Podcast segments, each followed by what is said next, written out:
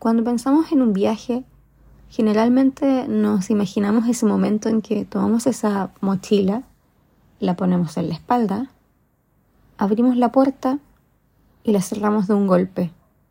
Puede ser de manera definitiva o temporal. Pero un viaje no comienza en ese momento, no comienza en el momento de estar afuera de esa puerta.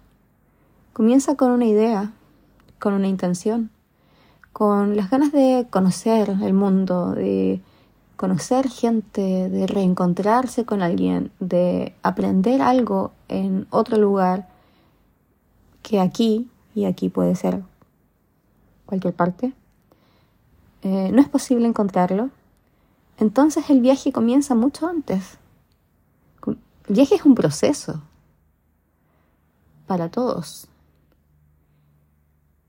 Y mm, para eso tenemos que seguir un montón de pasos, protocolos, hasta el momento en que te enfrentas a tu mochila y a lo que vas a llevar.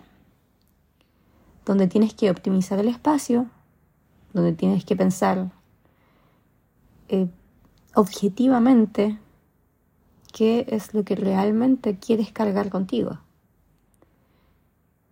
Cuando yo hago viajes cortos alrededor de mi casa, generalmente llevo una mochila y ocupo un tercio de lo que está ahí adentro.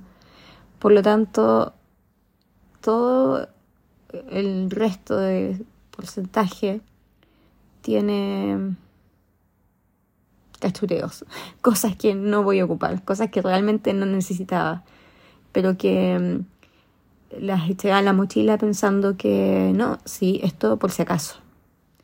No, esto igual lo llevo mm, por si acaso. En un viaje largo, en un viaje importante, esa posibilidad es impensada. Entonces, ¿por qué cuando hablamos de estos viajes internos, y esto no es un mensaje de autoayuda, por si acaso, ¿por qué cargamos cosas, momentos, personas que no nos sirven?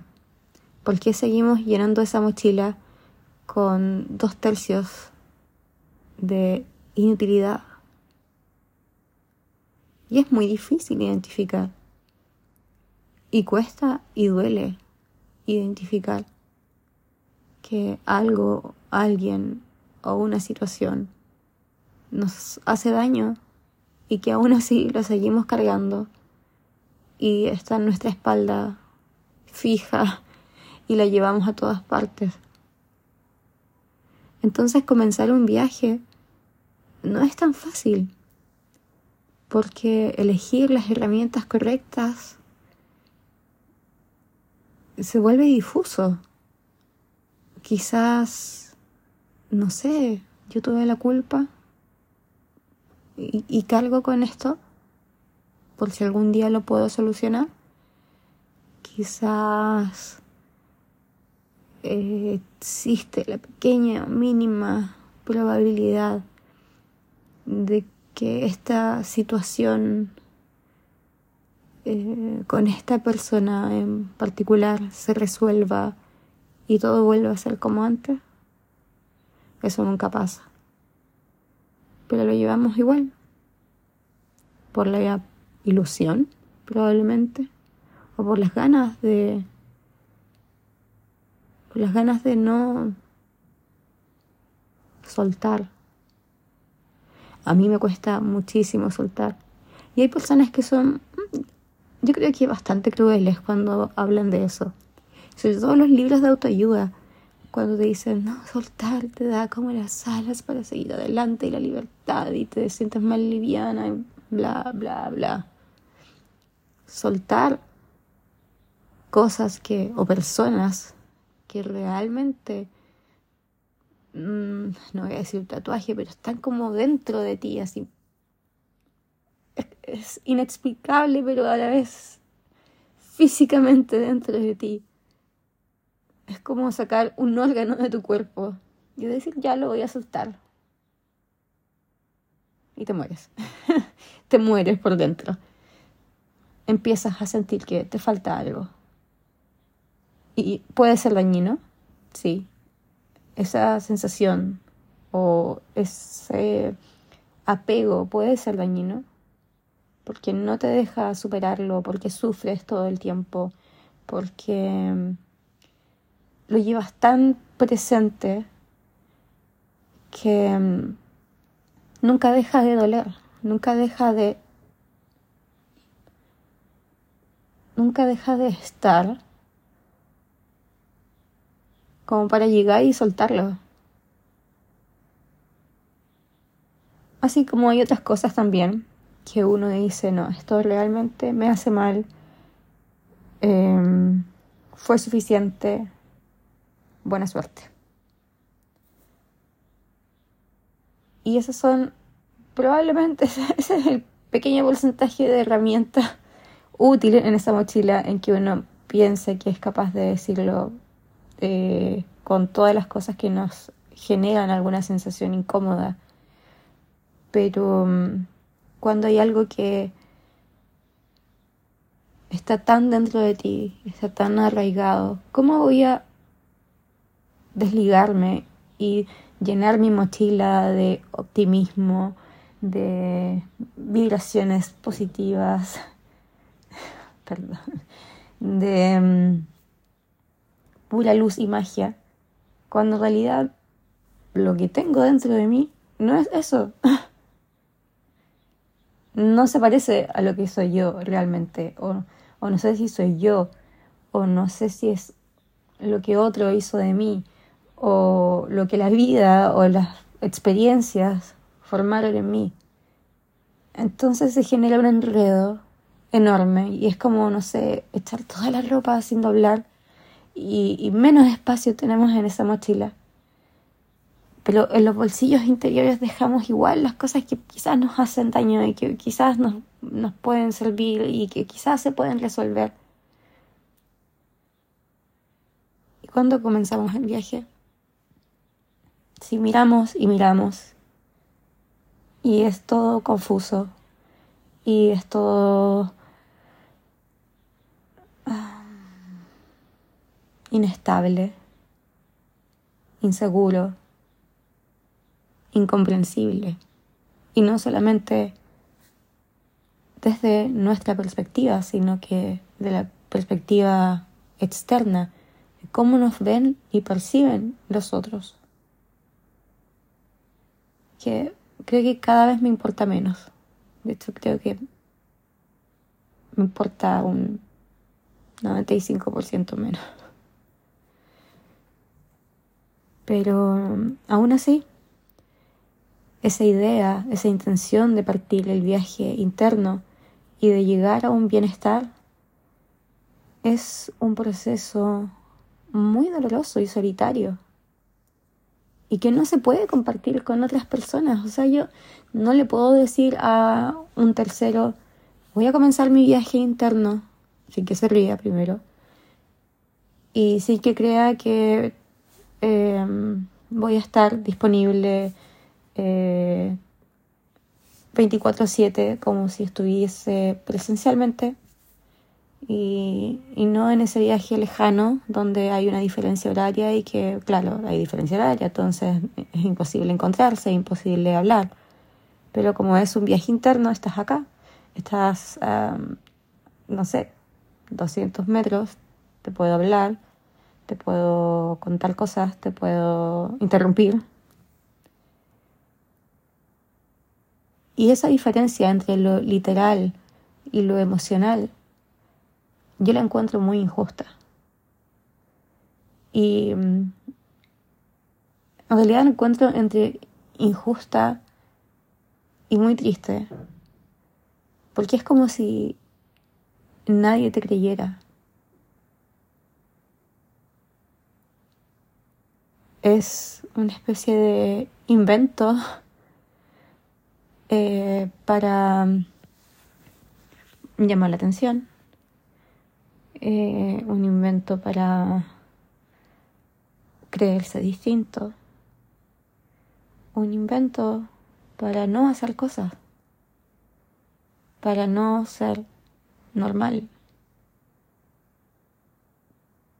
Pero ¿cómo podemos diferenciar nosotros la normalidad entre un viaje interno y un viaje literal de una persona que, claro, quizás llena su mochila con cosas útiles, pero se va porque ya no puede más? Porque acá ya no, no hay solución, necesita escapar. Pero no todos tenemos esa valentía, ni los recursos, ni la energía para tomar una decisión de ese tipo. Entonces nos queda estar con uno mismo, mismo, en el mismo lugar, con la misma gente, con el mismo trabajo, tratando de hacer lo imposible, de hacer este viaje, de tener la posibilidad de ponerme esa mochila, abrir la puerta, cerrarla de un portazo y comenzarlo de la misma manera sin tener que irme al otro lado del mundo.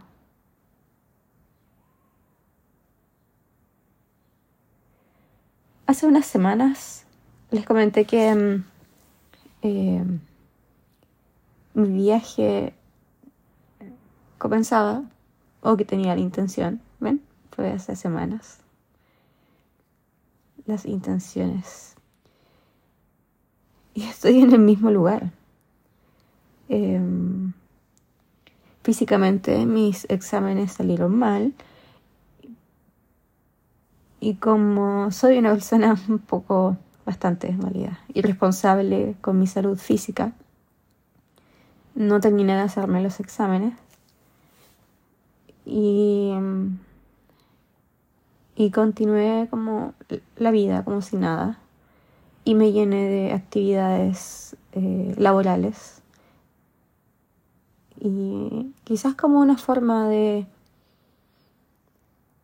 uno, sentirme útil. Dos, eh,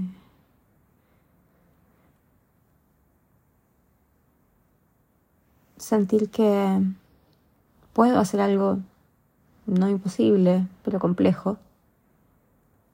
Eh, sentir que, que puedo salir mm, brevemente de la rutina dentro de la rutina. Porque mi estructura es muy de... hago todos los días lo mismo. Entonces, al tomar mayores responsabilidades, que obviamente me generaron un estrés enorme, em, creí, pensé que me iban a generar una especie de satisfacción por, por lo mismo, por romper un poco la rutina, em, hacer un poco lo que me gusta para distraerme y que no hacía hace años y años. Y a la larga mm, no obtuve el resultado que esperaba. Así es que mi viaje está en stand-by aún. Yo pensé que ya estaba llenando mi mochila con eso. Pero mi viaje está en stand-by. Eh, probablemente ahora tengo que vaciarla y mm, seleccionar de nuevo. Seleccionar qué es útil, qué es mío, qué no es mío, qué puedo llevar que dejo eh, ahí para siempre.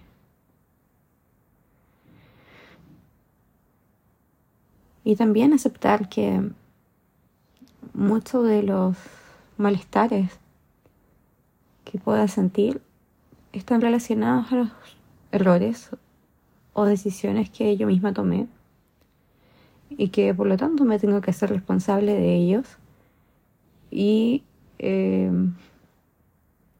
al aceptar eso,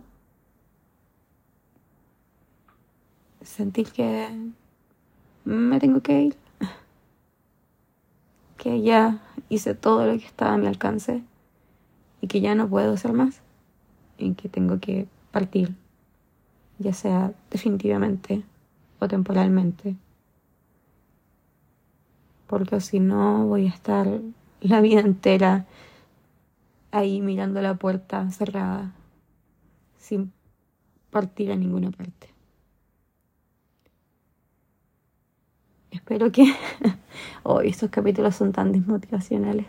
Ya, pero... Primero son súper orgánicos, porque ya no estoy con guion. Segundo, porque quiero que sea un registro, como les comenté hace semanas, eh, que puede ser útil para mí, para personas que acompañan a gente como yo. Y cuando digo como yo, no es como, ay, soy súper especial, sino que personas con condiciones de trastornos eh, psicológicos, mentales, emocionales, y que... Mm, y sobre todo para personas que también quieren comenzar un viaje. Yo en algún momento pensé hacer un viaje, un viaje literal. Tenía todo, tenía el pasaporte, el pasaje, el lugar donde iba a estar, el permiso de mi trabajo para em, poder viajar sin goce de sueldo y volver a mi trabajo cuando regresara. Y al momento de empezar a armar esa maleta, no pude. No pude. Y no pude. Y perdí todo. Perdí el permiso para viajar, perdí la invitación de viaje, no porque no me la pudiesen renovar, sino porque decidí no tomar el avión, perder parte del pasaje. Así es que, analizándolo hace un par de semanas, me di cuenta de que primero tengo que hacer este viaje hippie de autoayuda antes de hacer ese viaje literal y conocer el mundo y aprender otro idioma y conocer otra gente y conocer muchos lugares, muchos lugares que me interesan excepto Francia, que no me importa. y eso, así es que si ustedes también estuvieron a punto, eh, no son los únicos. Que tengan buenas semanas y espero que haya sido útil o, no sé, interesante este capítulo. Por si acaso estoy resfriada, así es que me gusta mi voz el frío porque es como profunda. No, estoy resfriada y puede que haya variado un poco eh, mi tono de voz, la intención, pero mm, las ganas estaban ahí. Que tengan buena semana, nos vemos.